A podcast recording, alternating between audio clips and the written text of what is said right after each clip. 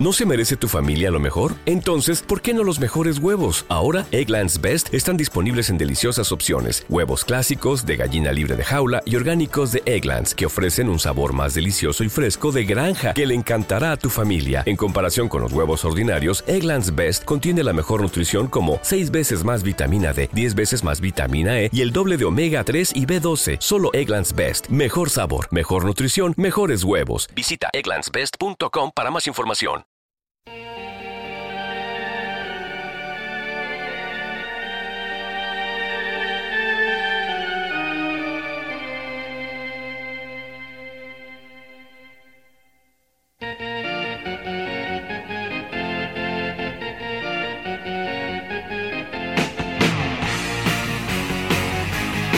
M80 Radio presenta El Retrovisor.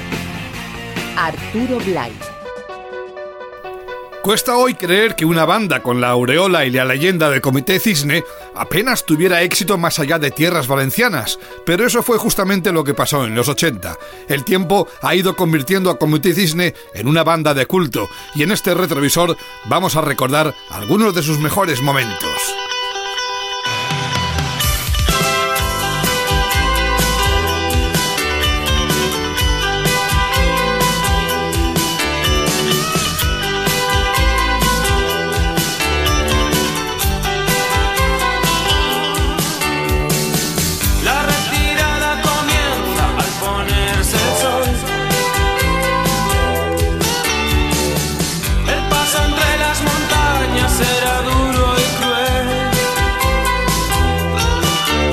Comité Cisne nacieron de la fusión de miembros de dos bandas destacadas de la escena local de los 80, los alicantinos Garaje, liderados por Carlos Goñi, y los valencianos Glamour. Garaje actuaba con cierta frecuencia en Valencia y no tardaron en hacer amistad con músicos de la escena de la ciudad. El punto de encuentro era Pijamarama, el legendario local regentado por Manolo Alcala, donde músicos y periodistas compartían largas veladas de música y copas de aquellas charlas y ante la evidencia de que los proyectos de glamour y garaje se estaban agotando, nació la idea de unir fuerzas.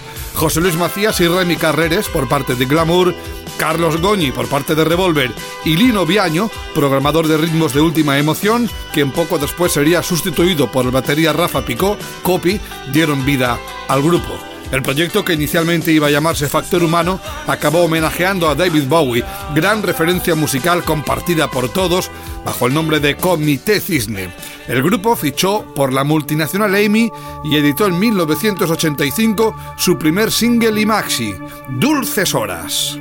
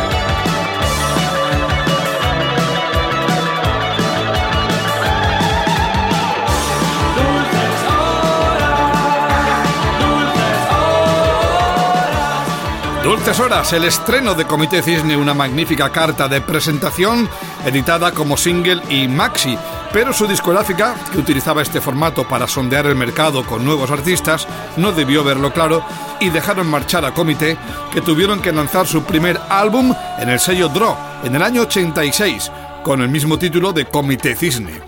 Aquel álbum era más bien un mini álbum, pues solo contenía seis canciones, un formato habitual de la época. Algunas de esas canciones tan poderosas como su clásico Balas de Tranquilidad, la canción que abría el disco.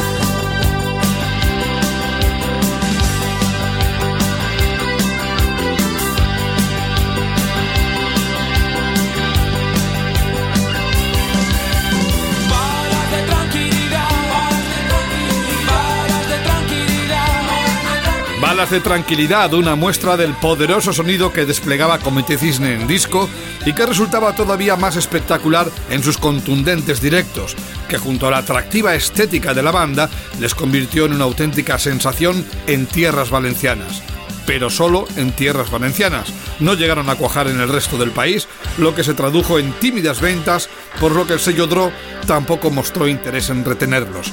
Así, viendo que no iban a conseguir el respaldo de un sello potente, Comete Cisne decidieron editar su nuevo disco en una discográfica local, intermitente.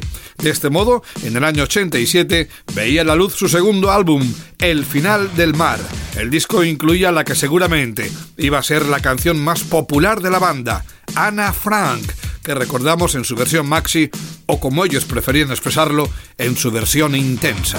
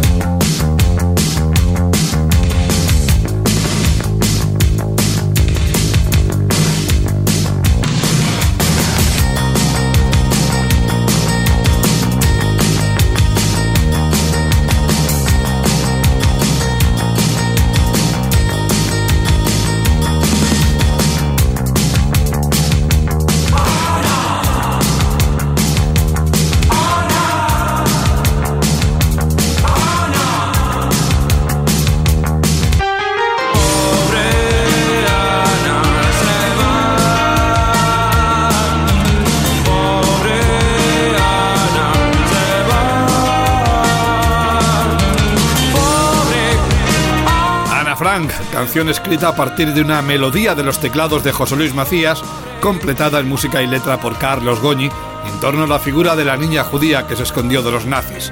Una muestra de cómo las dos direcciones musicales que estaban empezando a crear tensión en el seno del grupo encontraban momentos de lúcido entendimiento.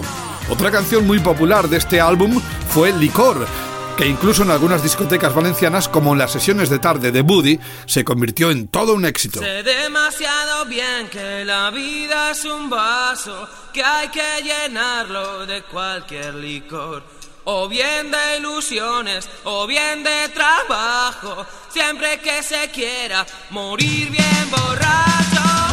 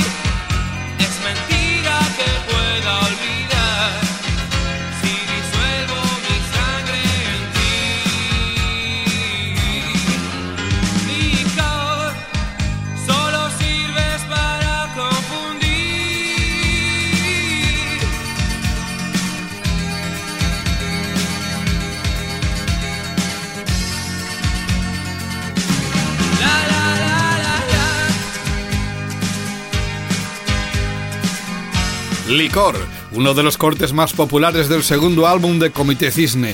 Como decíamos, la diferente visión sobre el rumbo musical que debía seguir la banda empezó a resquebrajar los cimientos de comité.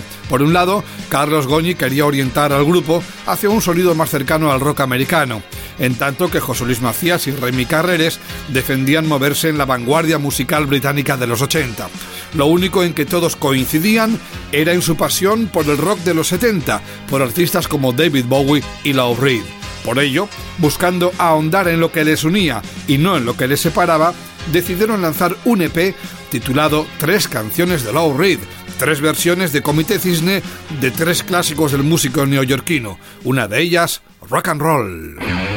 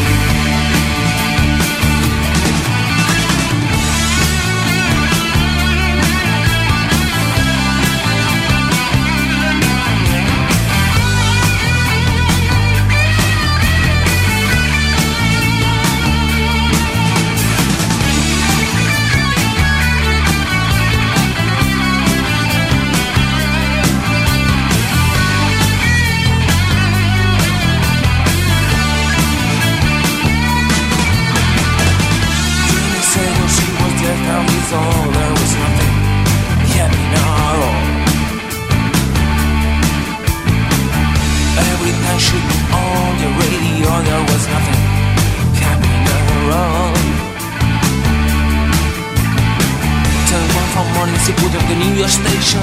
She couldn't believe it was. She started dancing to the fun, fun music. To know her life was even rock and roll.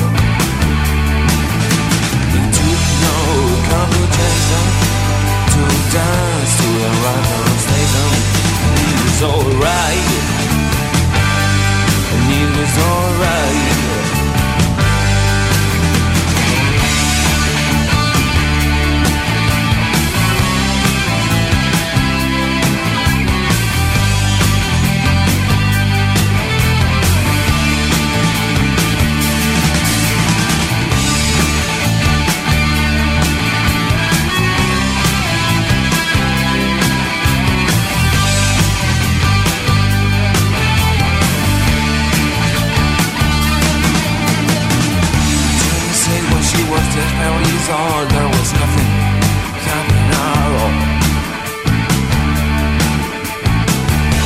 said some too gaudy locks But baby won't get me on roll On Don't run for money, she good than the years Listen, she didn't believe What's the kind of roll? She started dancing to the form from music. To know how I was ever rock and roll.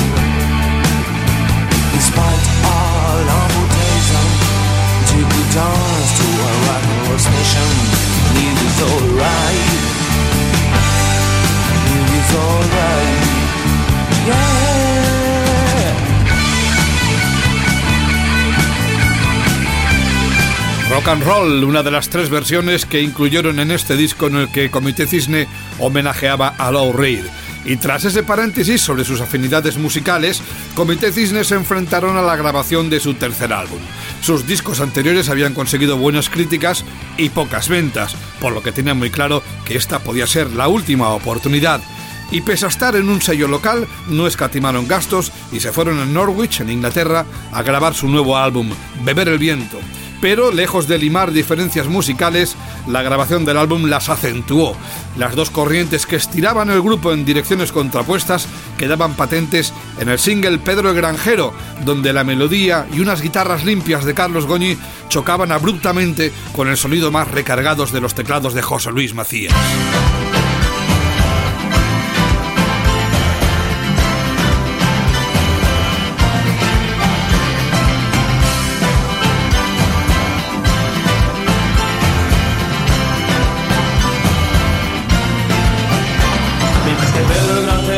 Siga doblando el lomo, habrá en su casa quien se preocupe de la labor. Mientras que Pedro con sus ovejas siga durmiendo al raso, habrá en su casa leche diario para tomar. Escúchame, buen Pedro, eres un gran animal. Ese maldito campo la vida te va a quitar. Es que no sabes que hay otro mundo detrás del bosque de encinas que tienes a diario al despertar.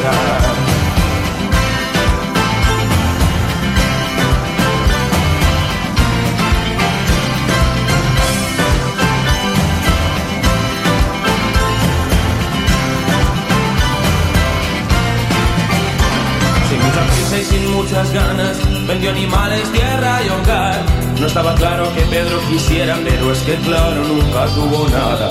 Y haciendo caso a amigos de almohada, metió sus cosas en un baúl. Y tomó de mañana el autobús. ¡Eh, Pedro! ¿Con qué vas a dormir? Cuidado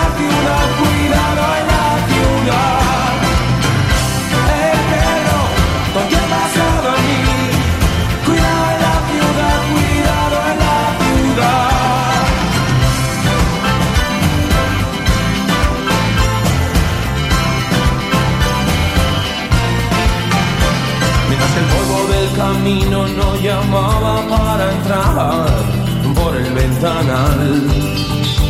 Mientras que el sol era el vecino del asiento de detrás, Pedro sacaba papel y tabaco para fumar. A los luz del pueblo se fue apagando hasta que apenas se quedó en nada.